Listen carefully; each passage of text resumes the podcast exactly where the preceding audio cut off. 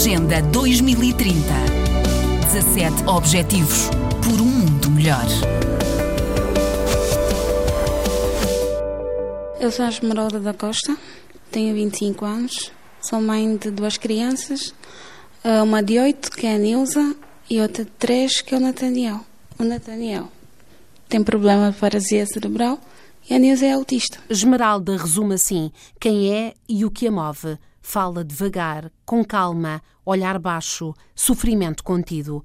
A situação clínica do filho mais novo, Nathaniel, fez com que deixasse Angola e se fixasse em Portugal. O Nathaniel, quando nasceu, Nathaniel nasceu bem. Só que depois de três dias deram-nos alta e depois ele fez uma paragem.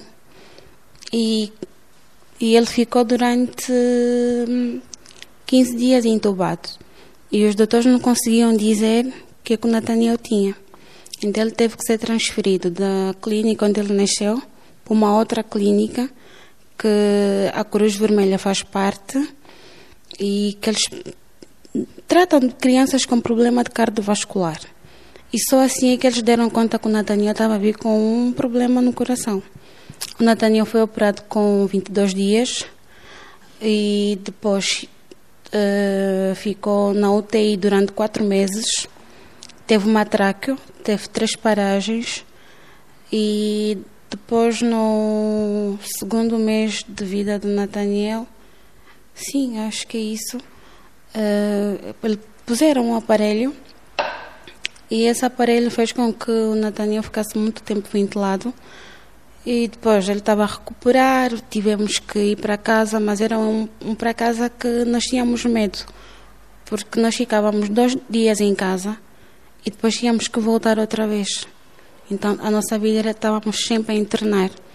E foi quando tomei, tomamos a decisão em família que em Angola não estávamos a ver melhoria para o nosso filho, porque o nosso filho estava a crescer e não fazia coisas como uma criança normal, com os meses que ele já tinha, tinha que fazer.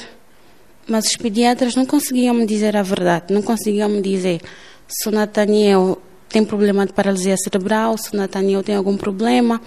Não me diziam nada disso, só me diziam que a ah, mãe ele passou por muita coisa, tem que ter calma, vamos dar tempo a tempo. Até que eu vim para aqui para Portugal, o Nathaniel começou a ser seguido na Estefânia. Graças a Deus encontrou boas doutoras. E foi uma delas que, depois de um grande susto, mais um, explicou a Esmeralda o que tinha afinal o filho. A Natânia estava sempre, sempre, sempre a internar depois da operação. E ela foi um bocadinho agressiva e disse-me assim, ela, minha querida, não vale a pena contar muito porque o teu filho é praticamente um, um vegetal, não, não vai fazer mais nada. Tipo, ele tem problema de paralisia cerebral e eu perguntei, paralisia, paralisia cerebral, o que é isso? Ela explicou-me naquele momento e eu descobri que é uma criança com paralisia cerebral, que não, não faz muita coisa e é uma criança dependente.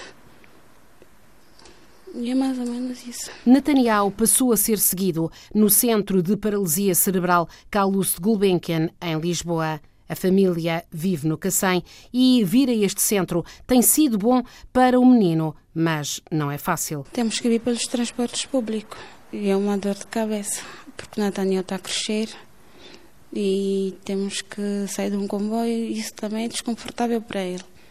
Mas nesse momento é o que nós podemos fazer. Às vezes não viemos, às vezes podemos vir, às vezes pedimos uma boleia a alguém. E assim é a nossa vida. As dificuldades sobram, quase sufocam Esmeralda nesta vida, agora um pouco melhor, porque a mãe e a filha juntaram-se a eles. A minha situação aqui, cada dia que passa, estava a ser muito, muito, muito complicada. E eu não estava a ver está sempre no hospital com Nathaniel com despesas a pagar. É a alimentação, é a medicação do Nathaniel, é o quarto onde nós vivemos. Então a minha mãe e os meus irmãos decidiram que a minha mãe tinha que vir. E a minha mãe supostamente tinha que vir com a minha filha. Porque a minha filha naquele, nesse, naquele momento estava na responsabilidade da minha mãe. E assim a minha mãe veio com a minha filha para me apoiar. E graças a Deus, desde que ela cá chegou, já tenho dormido não é? Afinal, são quatro lá em casa, partilham um quarto. Esmeralda, a mãe, o filho mais novo, Nathaniel, e a filha, também ela com necessidades especiais. Só agora é que ela começou a ir para a escola, porque nós sempre tivemos um medo, porque como ela quase que não fala, tá, mas é a chorar e a gritar, então nós sempre tivemos aquele medo que as outras crianças de querer interagir com ela pudessem encarar as coisas de uma outra forma. Então fomos sempre fechá-la. E isso fez com que também contribuíssemos para a Nilza estar assim antissocial e, e também com o problema dela de saúde, ser uma criança diferente em relação às outras crianças. E quando ela começou a ir para a escola, as professoras começaram a meter hum, muitos, hum, muitas coisas assim, muitos defeitos que, que eu comecei assim a, a, pensar, será que ela vai conseguir fazer alguma coisa, se não... E tiveram que mudar de, de, de turma, porque no primeiro ano ela não estava a conseguir hum, se adaptar, porque ela nem pegar o lápis consegue. Mas graças a Deus encontramos uma professora da, dos meninos mais pequenos e essa professora é uma benção na minha vida. Quando a minha filha pegar um lápis, já conta até 10. Isso. A emoção que nos obriga a desligar neste momento o microfone a emoção de uma mãe jovem com dois filhos com deficiência na luta diária pela sobrevivência e pela dignidade. Agenda 2030 17 Objetivos por um mundo melhor.